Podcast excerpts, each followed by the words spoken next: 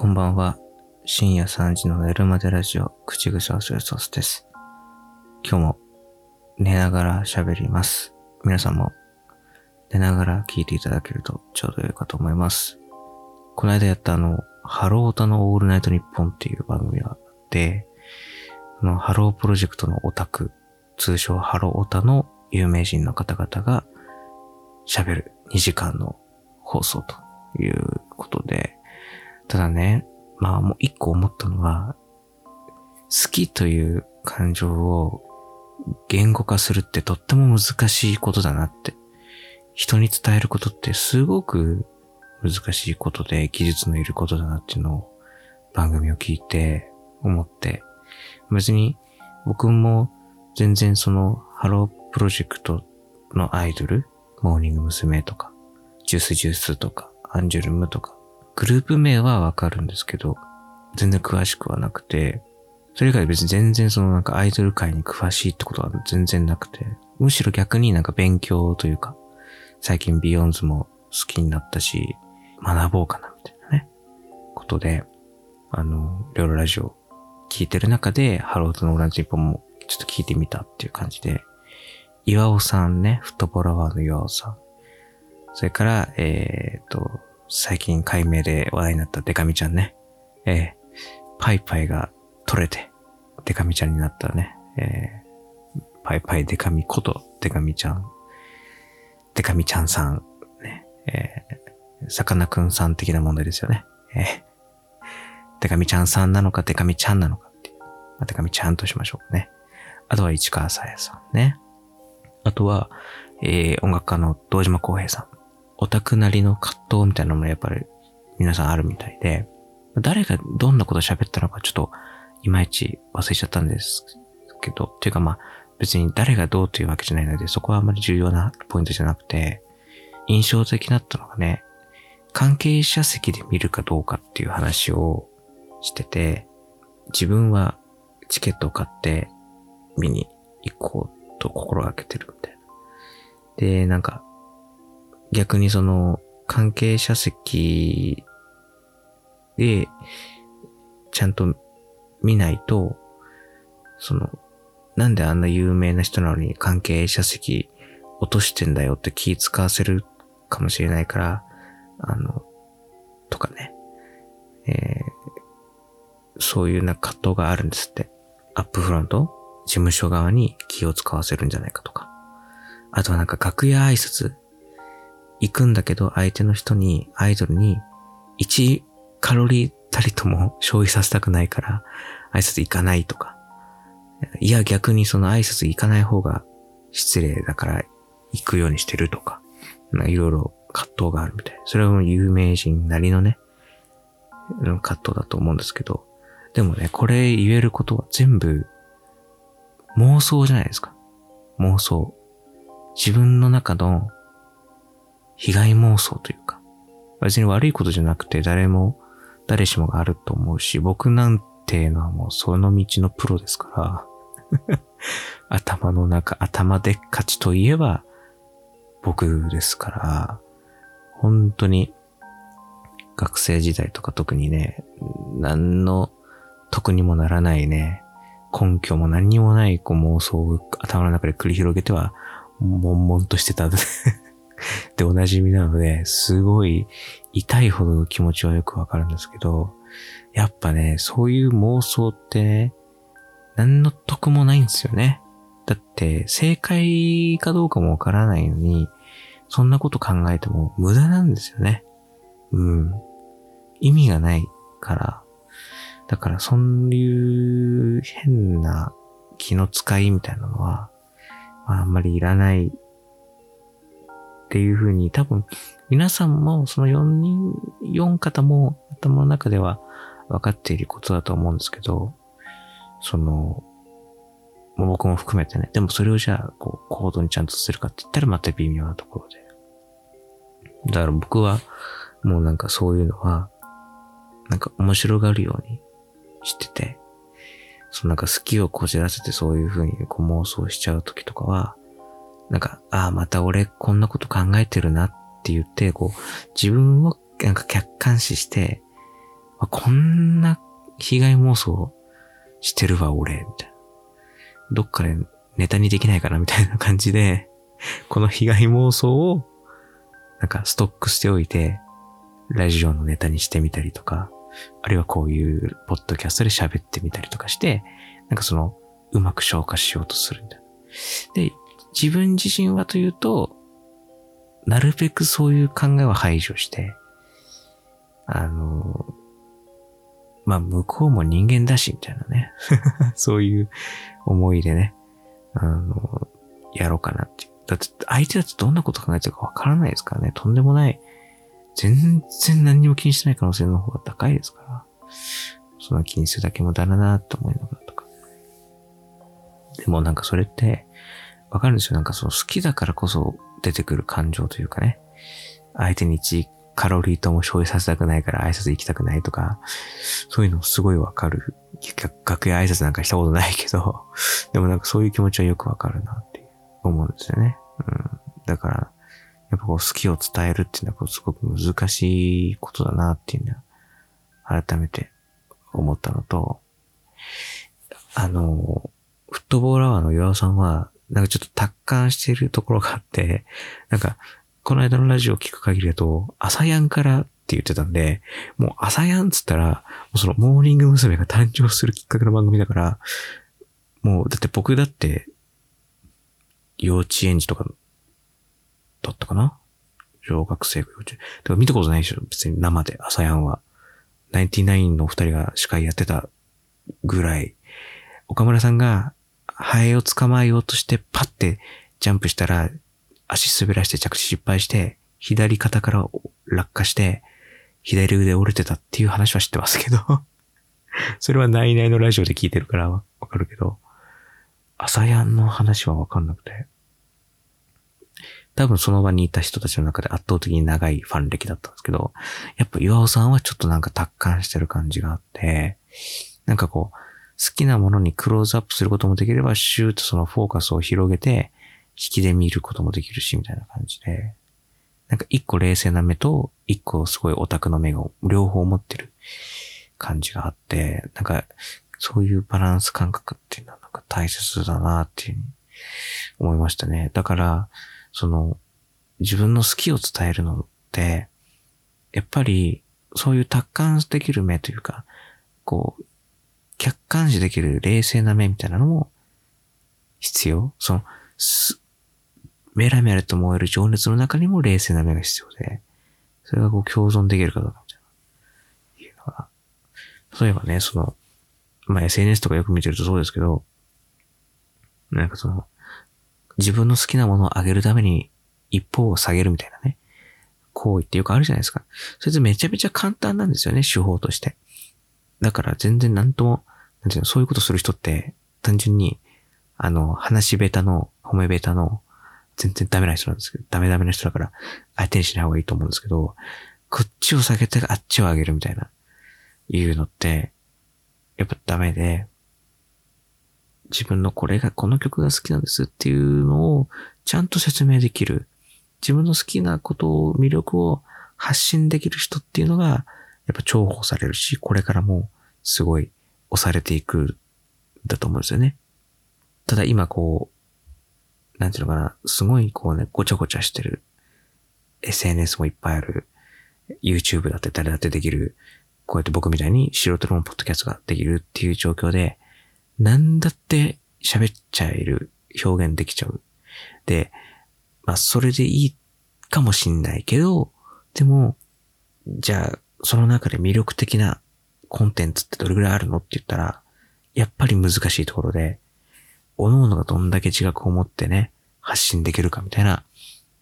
いうのにかかってるっていうのがやっぱあるから、ツイッターとかでね、なんかこう、罵り合ってたり、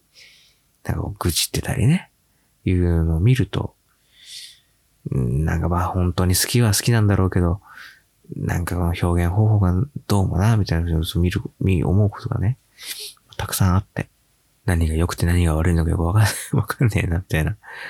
いうのがね、すごい思うところがありますね。で、それをやっぱこう、ハロータのオーランティンポン聞いてて、やっぱめちゃめちゃこう、もう一回思い直したというか、うわーと思って。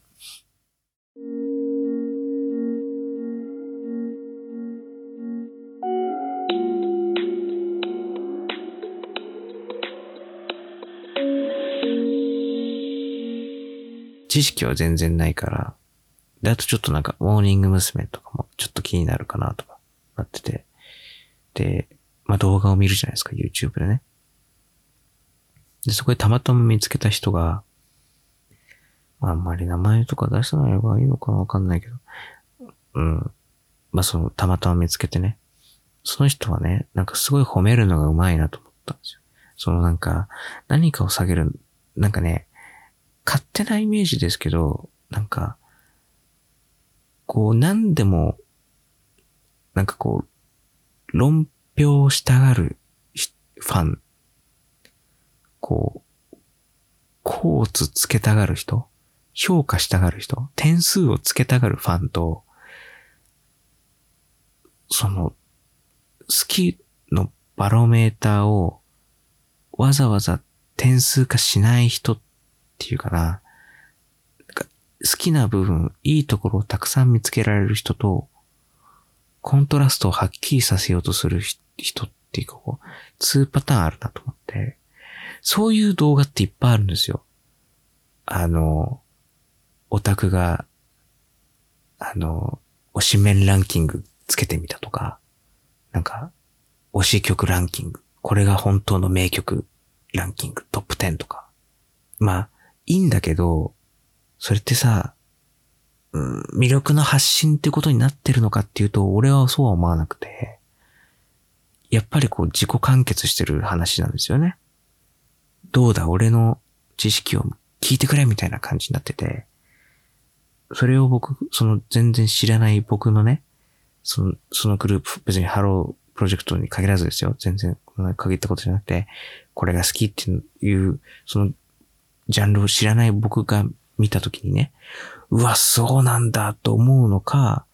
いや、うーんって思うのかって言ったら多分、うーんと思っちゃうんですよね。だって知らない曲をさ、ランキング付けされてもさ、わかんないじゃん、だって。わかんないじゃん、だって。だから、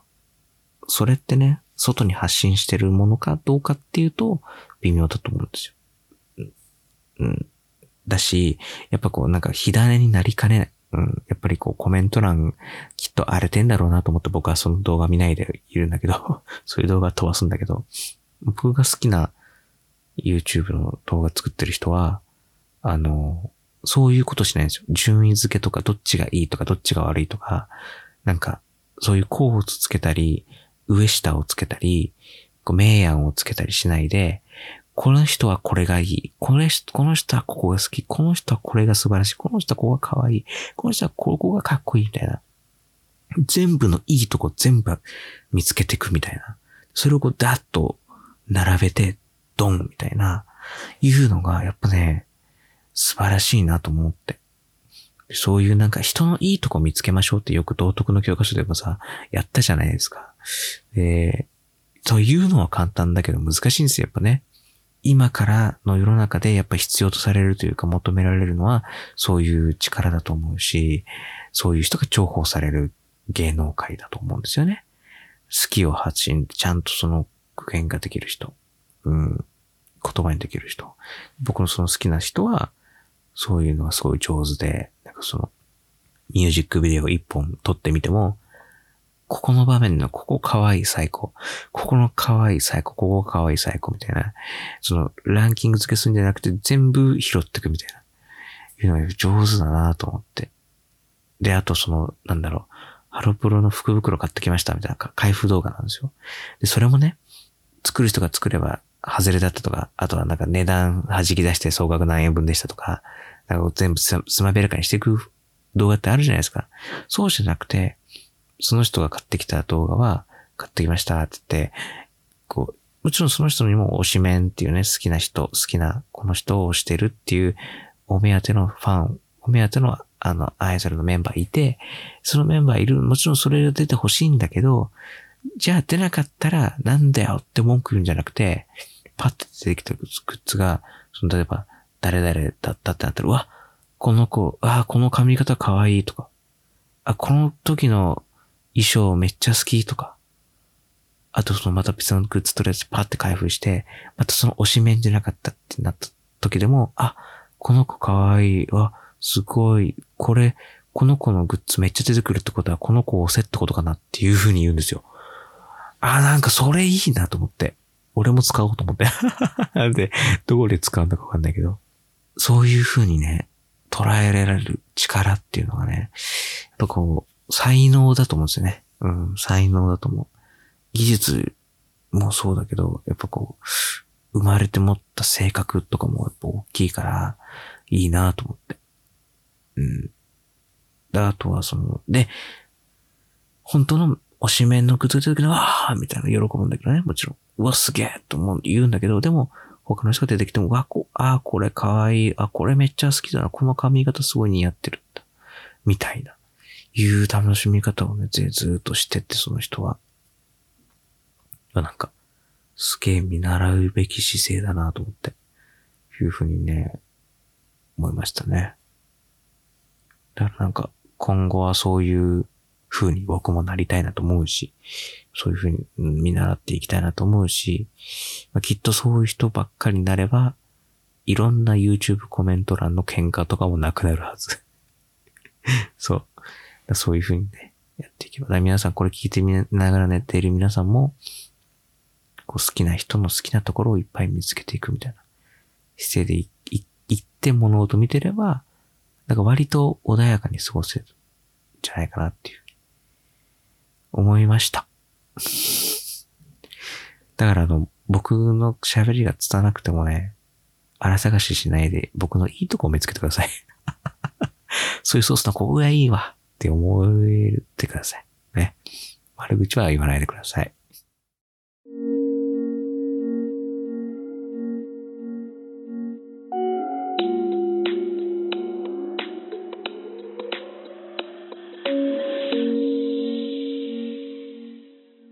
あのちょっとまた話は展開してって、お笑いの話になるんですけど、えー、とですね、2021の年末にですね、まあ、12月24日、TBS ラジオが開局70周年っていうことで、その特番をやったんですね。んで、その特番で、えっ、ー、と、ハライチの岩井さんと爆笑問題の太田さんが MC で、えー、って感じ、あとジェーンスーさんか。ジェーンスーさんっていうね、コラムニストの方が。で、TBS ラジオではもうお馴染みのお三方ですね。そのスーさん、岩井さん、太田さん宛ての相談のメールで、女性なんですけど、その方はね、受けたいけどモテたい。その、女性で受け、受けたいとモテるは両立できますかねみたいなところから話が発展してって、その子が話してるんだから、本当は、本当とか本当に面白いことあったんだろうと。その子は面白いって言ってるんだからね。面白いことあったんだろう。面白いことあったんだろうけど、その子の喋り方がちょっとうまくいかなかったから、今この場では伝わらなかったんだろうなっていうふうに思うって。大田さんも岩井さんも言ってたんですよ。おっしゃってて。そうなんですよ、と。本当は面白いはずだから、そこの面白いところどこなんだろうって見つけようとしますって。言ってて、なんか、お笑い芸人ってすげえなってやっぱちょっと思っちゃって、なんかそのね、はい、滑ったみたいな笑いの取り方ってあるけど、そうとも違う。その、その人が喋ろうとしてる面白い話の面白いエッセンスってどこにあったんだろうっていうところをしっかり探ろうとする。それって、さっき話した、人のいいとこ見つける、人の好き、好きなところの好きなポイントをたくさん見つけるっていうところだと思うんですよ。で、やっぱ面白い人って、そういう能力に長けてる人だんですよね。うん。面白い人っていうのは面白いギャグがたくさんできるとか、面白いネタがたくさん書けるとか、大喜利が強いとかじゃなくて、人の面白いところを見つけられる人が、多分というか僕の中での面白い人だなって、その時やっぱりなんか改めて思って、人の面白い部分を見つけてそこを広げられる人。だから、太田さんとかは、やっぱり、あの、例えばその、ラジオとかでは素人の人と電話をつないで喋るっていう機会が多いんですけど、素人の方は必ずしもうまく上手に喋れるとも限らない。緊張とかでね。でも、太田さんはそこを腐したりとか、こう、見放したりとかしないで、一生懸命掘って掘って、掘りまくって、面白いところないかなとか、その人が伝えようとしてること何かなっていうのを探っていくんですよね。だからやっぱ、電話で喋って、そういう素人の人と喋って面白い人って、やっぱそこが上手というか、うん、いうのがやっぱりあるんですよね。だから、やっぱね、芸人さんでそういうの上手だなと思う人はやっぱりいいですよね。そういうような好感が持てるというか。昔聞いてた、あの、レコメンっていう若者向けのラジオ番組だと、お天気ののりさんが、もう毎週毎日、まあ、帯だから、月、月水かな？月水帯で担当、メインで担当してるから、毎日のようにその素人のリスナーと電話をつなぐわけですよ。で、上手に喋れるとも限らないそのリスナーたちと喋って全部でもそれを、そのリスナーの損がないようにしていくっていうこと。で、あとはそのアーティストの人が月に来る。で、日替わりで毎日来る。で、会ったことない初めての人、たくさん来る。世代が違う人たくさん来る。喋りが上手い人、そうでない人、いろんな人が来る。全部相手にしていくんだけど、全部相手に損がないように、その人の面白いところずっと探ってって見つけようとして、いろいろね、裏掘りしてって、で、面白いっていうところを見つけて、そこを離さないでガッて広げていくっていうことで、やっぱ面白い人って、そういう人の面白いっていう部分を分かれ、分かる人、見つけられる人？だなって、やっぱり思った。改めて。だって、そうじゃないと、その、例えばその日常から面白いところを抽出して、面白く広げていってネタにするとかそういうことができないわけじゃないですか。だからやっぱ、なん、いろんなものの面白を見つけられる人っていうのが面白い人。そのひな壇にいて、なんかこう、面白いワードがあったなって言ったらパッと捕まえてそれを言うとか。MC だったら、いろんな人がいる中でパッと見つけて、あ、その人、あの人のこう面白いなって思ったら、そこを突っ込んでいくとか。突っ込みも人もそうですよね。面白いところを見つけて突っ込むとか。いうのがあるし、だからやっぱり、面白い人っていうのは、面白いところを見つけられる人、うん、だと思うんで。だからやっぱり、うん、なんか僕もそうでありたいなと思うし、やっぱこう好きなものの好きなところを見つけるっていう能力は、いろんなところで求められるし、いろんなところで役立つなと思って。だからなんか、そういうふうにいれば、その、日常も、もうちょっとマシになるというかね。僕は自分で自分に言い聞かせてるんですけどね。今ね。うん、なんかそういうふうにできれば、もっとマシになるなと思うし。なんかその、いいところをずっと見つけられる作業をずっとしていけば、なんかね、楽しくなるし、自分ももっと面白くなれる気がするし、損をしないし、人と喧嘩しないし、今こうやってこのポッドキャストを聞いている人たち、方々、リスナーの方々も、なんかこう、心地よく眠れるんじゃないかなと思います。うん。なんかそういういろんないいところをぐーっと見つけるようになればね、僕もね、含めて、うん、なんかほんとね、そういう風に思った、この年末年始というか、うん、いうような気がしましたね。うん、だから、ちょっとずつ僕もそんな風にしていければな、というふうにね、思いますね。ということで、まあ今週はね、この辺にしましょうかね。なんか、とはいえちょっと積極臭くなっちゃったんで なんか、恥ずかしいんですけど、はい。ぜひとも皆さんもね、なんかこう、好き、いろんな好きがね、見つけた、見つかったらぜひね、メールとかしていただければと思いますね。はい。メールアドレスだけ一応ご紹介しておきます。寝るまでラジオアットマーク gmail.com 寝るまでラジオアットマーク gmail.com です。えー、ツイッターは寝るまでラジオ。日本語で全部、そのポッドキャストのタイトルそのままですね。寝るまでラジオとつけてつぶやいてください。ぜひともよろしくお願いします。ですからね、皆さん。何度も言いますが、人の好きなところを見つける。ね。だから、僕の好きなところを見つけてつぶやいてください。僕の喋りがいくら伝わなくても、ちゃんとそこから面白いところは絶対にあるはずですので、ええ、ぜひともそこちゃんと見つけて、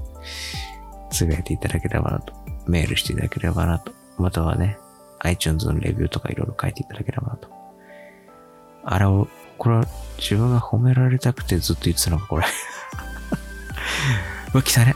うわ、ソイソース来たね。こいつ、あ、こいつ来たね。うわ、嫌なやつ。嫌なやつだな、ソイソース。苦手だわ。ね。はい。やばい。また僕特有の被害妄想が紛失しかけてるところで、今日はこの辺にします。それでは皆さん、おやすみなさい。